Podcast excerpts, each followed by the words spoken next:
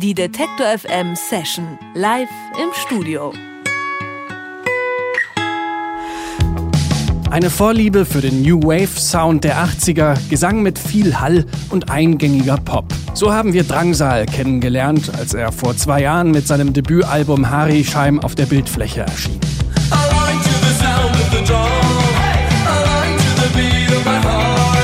Mittlerweile hat Drangsal die Halleffekte zurückgefahren und den Gesang mehr nach vorn gerückt. Vor allem aber singt Drangsal jetzt in erster Linie auf Deutsch. Magst du mich oder magst du bloß noch dein altes Bild von mir? Sag es nicht, weil mir das sonst garantiert mein junges Herz zerbricht. Hinter Drangsal steckt der Berliner Musiker und Musikauskenner Max Gruber. Eine Art wandelndes Poplexikon und dabei gerade mal Mitte 20. Und wenn er mal nicht Musik macht, dann redet er darüber. Zum Beispiel mit Casper im Podcast mit Verachtung. Gerade bringt Drangsal sein zweites Album raus. Zores. Alles in Ordnung, denn ich lieb dich so, ich lieb dich so. Der Turm hat zu Bade, finde keinen Trost in deinem Schoß. Was hat sich Drangsal bei diesem schlageresken Refrain eigentlich gedacht? Und wer oder was ist überhaupt dieses Zores? Fragen wir ihn doch selbst. Drangsal ist zu Gast im Detektor FM Studio. Hallo, schön, dass du da bist. Hallo, schön, dass ich da bin. Du hast ganz offenbar eine Vorliebe für Albumtitel, die erstmal ein bisschen Verwirrung stiften, glaube ich. Harry Scheim hieß das erste, das neue heißt Zores.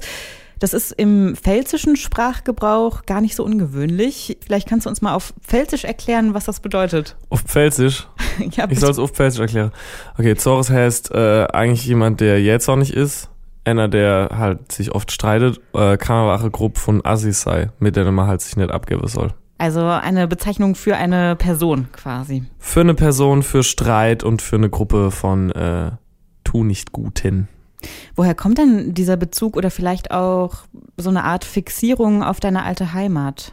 Ich weiß es nicht so richtig. Ich glaube, es liegt vielleicht daran, dass ich mit meinen knapp 25 natürlich noch den Großteil meines bisherigen Lebens da verbracht habe und immer noch extrem viel daran zehre und daraus schöpfe so. Ähm, ich mag es auch, weil es so ungewöhnlich einfach ist, sich darauf zu beziehen. Es geht sonst immer um die Stadt und die große weite Welt und in meinem Kopf geht's halt immer noch ums Dorf und um ja, es ist irgendwie ergiebig. Es hat so was Twin Peaks-eskes. Irgendwie ist es auch ganz schön, so eine äh, private Ebene einfach so zu verkünsteln. Und es ist sehr googelbar natürlich, ne? Harischheim, Zores, das sind ja. Das wird sonst nicht so oft gegoogelt. Nee. Kehrst du denn gerne zurück in die Heimat? Ja, für kurze Tage, also für ein paar Tage mal ist es gut. Mit der ersten Single hast du die Leute erstmal so ein bisschen geschockt, glaube ich. Wir hören mal kurz rein in Turmbau zu Babel.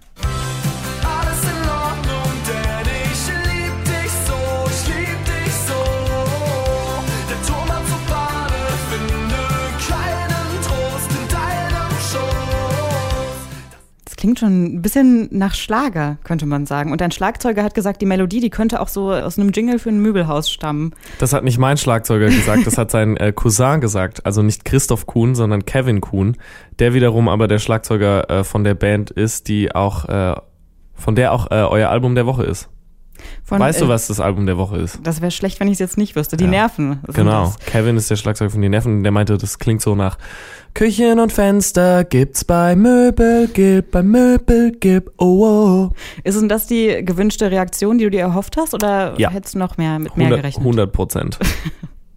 Tatsächlich hast du die Hook aber schon mit 14 oder 15 geschrieben. Ich würde sagen, alles das, was ich mit 14, 15 gemacht habe, denke ich eher so, was war denn da eigentlich los? Und Das denke ich auch über Turmbau zu Babel, ehrlich gesagt. Aber trotzdem kramst du sie eins zu eins wieder raus und äh, verwendest sie nochmal.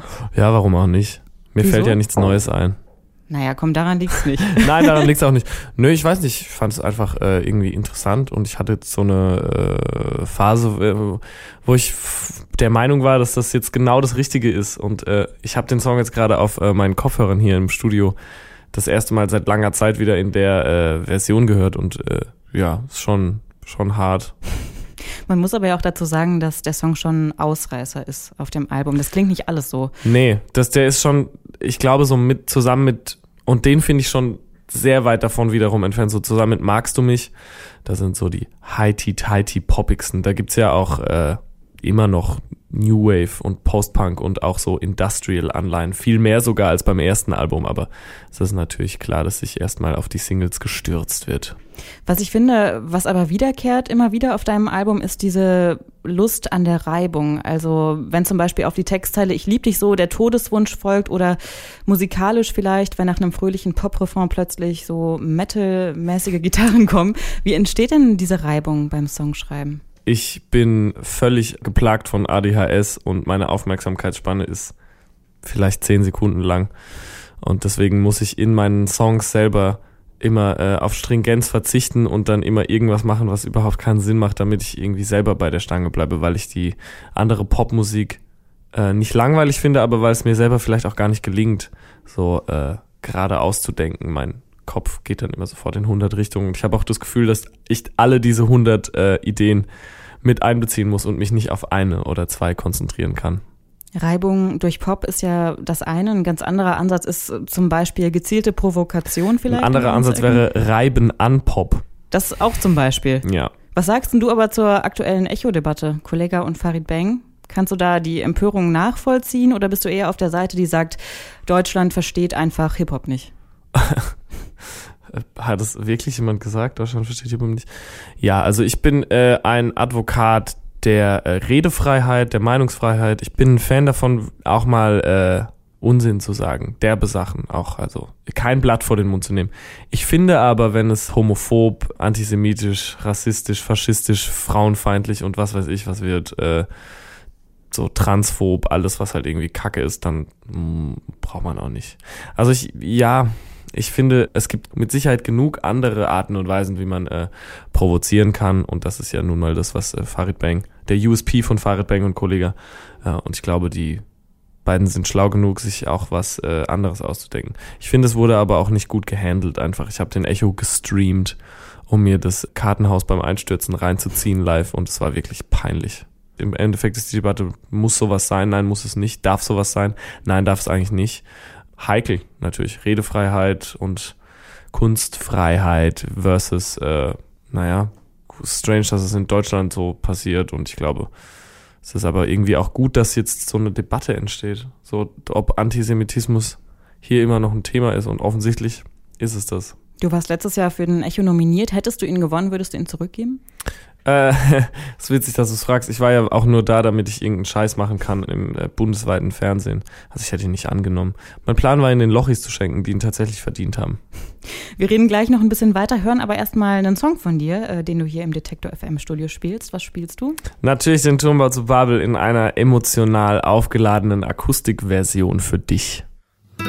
Es geht mir gut, weil ich weiß, hier gibt es nichts mehr zu verlieren, nichts mehr von Wert in meinem Besitz. Was mir den Mut, da ich glaube, es sind Dinge zu probieren, Dinge, die man nicht nennen muss. Doch bitte deinen Kuss. Die Lippe wünscht Zusammenschluss.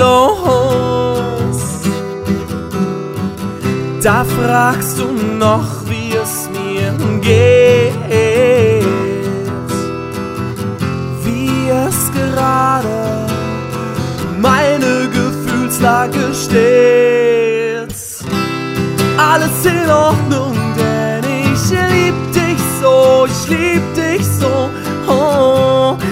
war zu Babel, finde keinen Trost in deinem Show. Oh, das ist schon in Ordnung, denn ich liebe dich so,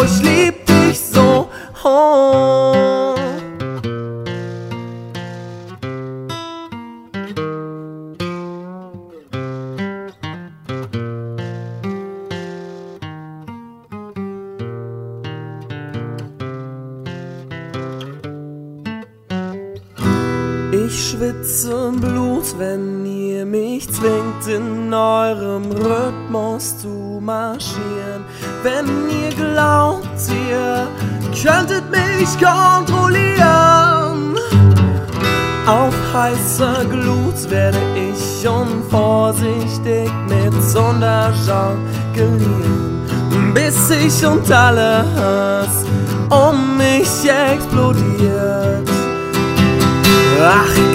Mir deinen Zungenkuss. Wenn nicht, setz mir den goldenen Schoß. Frag mich jetzt ja nicht, wie's mir geht.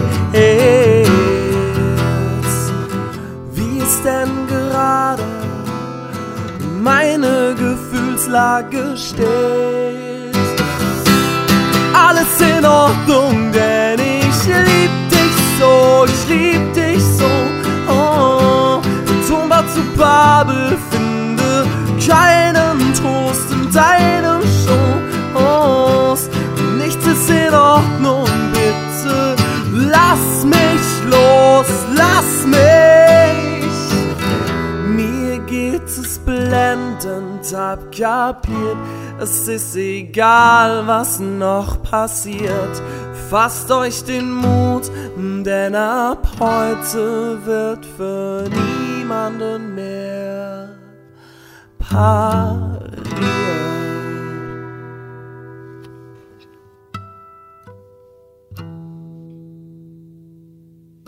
Drangsal mit Turmbau zu Babel war das eingespielt hier im Detektor FM Studio und Max Gruber alias Drangsal ist immer noch zu Gast hier bei uns. Ich sag noch mal Hallo. Hallo. Du singst viel auf Deutsch auf dem neuen Album. Auf dem alten gab es nur das eine deutsche Lied, Will ich nur dich. Da musste dich dein Produzent sogar überreden, das überhaupt auf das Album zu nehmen. Warum Du hast dich dich sehr gut vorbereitet, merke ich schon. Natürlich, wir sind hier Ja. immer gut vorbereitet. Aber warum hast du dich zuerst so geweigert? Ähm, weil ich der Meinung war, dass äh, die Musik, die ich machen will, also eine Hommage vielleicht oder ein sich einreihen in die internationale äh, Popmusik, weil ich der Meinung war, dass diese Musik äh, einfach englischsprachig ist, dass das die Amtssprache der Popmusik ist, ja irgendwie ein, ein Löwenanteil der populären Musik kommt aus englischsprachigen Ländern und selbst Bands aus Deutschland oder Dänemark oder wo auch immer äh, singen auf Englisch. Und ähm, das war so ein No-Brainer, wie man so schön sagt für mich, so auf Englisch zu singen. Äh, nachdem ich aber irgendwie dann gefühlt mein ganzes Leben auf Englisch getextet hatte und immer nur mal zwischendurch auf Deutsch, äh, hat sich das so ein bisschen auserzählt und durch diesen einen Song auf dem ersten Album war es dann so ein bisschen so, die Pferde so losgelassen, die durften dann so frei rennen und ich war so, okay, jetzt kann ich mich mal in was Neuem versuchen. Neue Sachen wirken eh immer interessanter und da gab es irgendwie noch Dinge zu entdecken. Ich stelle mir aber auch vor, dass es doch irgendwie noch eine größere Hemmschwelle ist, dann auf der Muttersprache zu singen, wenn man vorher englische Songs geschrieben hat. Wie ist das bei dir? Nö, Überhaupt nicht. Nee. Weil er immer dann gesagt kriegt, so, ja, jetzt hören die Leute ja zum ersten Mal richtig zu und dann finde ich es einfach dumm, wenn die Leute vorher nicht richtig zugehört haben. So. Ich, mir geht's gar nicht so sehr ums Zuhören. Ich find's eher, das wirklich äh, in seiner eigenen Muttersprache zu erzählen. Oder ist dir vielleicht auch Englisch so nah, dass du sagst, es macht keinen Unterschied? Es macht nicht wirklich einen großen Unterschied für mich, muss ich gestehen. Du hast dir als Vorbereitung aber sehr viele deutsche Bands angehört, um zu schauen, wo da vielleicht auch irgendwo dein Platz ist. Von Tokotronik über einstürzende Neubauten bis hin zu Klaus Lage. Also war alles gelogen. Ich habe eigentlich nur pur gehört. Gab's denn da zum Beispiel einen Moment, wo du gesagt hast, in diese Richtung will ich auf keinen Fall gehen, wenn es bei Pur oder so? Der beste Pur-Song ist Kinder sind tabu. Kennst du den? Nee. Ich singe ihn dir kurz vor, okay? Kinder sind tabu, lass die kleinen Menschen in Ruhe. Äh, Und so weiter. Und äh, das hat dich inspiriert oder? Ich glaube, der Song hat in der, in der, in der ersten Minute drei Tonartwechsel. Also. Oder ist der von Bab? Nee, ich glaube, der ist von Pur. Ich verwechsel die immer. Nein, ich habe tatsächlich viel äh, alles gehört. Also Dinge, die mir gefallen halt. Aber zum Beispiel ein Blixer Bargeld textet halt anders als ein Klaus Lage. Das sind irgendwie in derselben Zeit haben die existiert, im selben Land. Beide Musiker, beide Texter. Und trotzdem ist es grundverschieden. Und das ist irgendwie interessant. Lass uns mal über das Cover von Zoris sprechen. Darauf sieht man einen Mann, der mit Das ist mein einem. Vater. Ist es wirklich dein Vater? Ich bin ja auch auf dem Cover drauf. Ich bin der kleine Junge. Ach, was, ehrlich? Mhm. Okay, aber zur Erklärung, dein Vater zielt dann mit einem Gewehr auf irgendwas und neben ihm stehen drei Kinder, du bist ganz offensichtlich einer davon. Ist irgendwie. Äh, Ein, ein, ein Kind davon ist meine Mutter. okay, aber was hat es auch damit auf sich mit dieser Geschichte? Ähm, ich fand das Cover, das ist mir so in die Hände gefallen. Das hängt nämlich bei uns zu Hause am Kühlschrank. So ein winziges Polaroid. Wir hatten auch große Schwierigkeiten, das äh, auf groß äh, gescannt zu kriegen.